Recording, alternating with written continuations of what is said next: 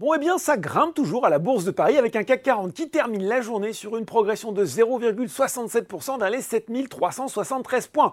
Côté volume, ça monte un petit peu avec 2,4 milliards d'euros échangés aujourd'hui. Paradoxalement, eh bien, c'est un indicateur en demi-teinte qui a fait plaisir aux investisseurs outre-Atlantique. Selon l'enquête Jolts, le nombre des ouvertures de postes a baissé de 338 000 à 8,82 millions en juillet, au plus bas depuis mars 2021. Une détente sur le marché du travail qui pourrait signifier une modération de la pression salariale donc de l'inflation, qui pourrait elle-même inciter la Fed à ne pas resserrer davantage sa politique monétaire. Bon, en attendant, cela a provoqué une détente sur les taux américains et les indices US, eux, ils sont bien orientés, avec à 17h45 un Dow Jones à plus 0,4% vers les 34 704 points et un Nasdaq à plus 1,5% vers les 13 903 points. On revient à Paris, on regarde les valeurs en hausse pas grand chose à dire sur les meilleures progressions du jour, faut bien l'avouer. Hein. C'est en tout cas une septième séance de hausse consécutive pour Nexity qui finit en tête du SBF 120.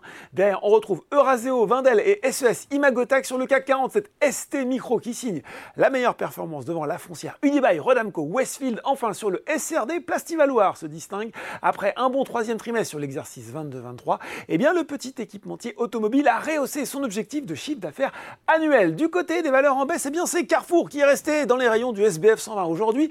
Alors, un des arguments pour expliquer peut-être cette chute serait une polémique au Brésil où l'un des fournisseurs du groupe de distribution s'approvisionnerait auprès d'un éleveur accusé de déforestation en Amazonie. Autre raison possible, évoquer en tout cas les déclarations du PDG du groupe, euh, Alexandre Bompard, dressant au micro de France Info un tableau noir de la consommation dans l'Hexagone.